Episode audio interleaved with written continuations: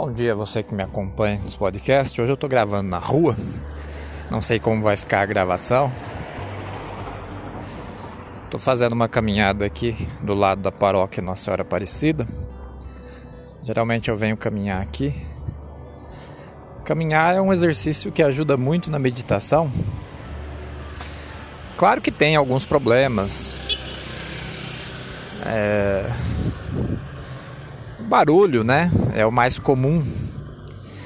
Mas isso também não impede, né? E não impede que a gente faça o exercício.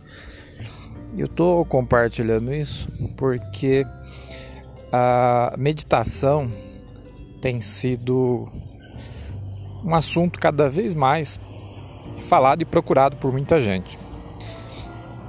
E a meditação cristã ela é bem pouco conhecida, né? Quando se fala em meditação, em geral aparece uma imagem mais oriental, né? Alguma imagem mais relacionada ao, ao budismo ou ao hinduísmo, né? É, é mais facilmente associada do que a, a meditação cristã, né? Fala em meditação, a gente pensa na posição de lótus. Posição de lótus remete ao budismo?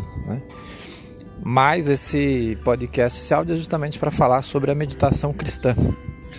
Como é que os cristãos meditam, se é que meditam, né? Quem são os nomes que a gente pode é, apontar como esses mestres, né, da meditação?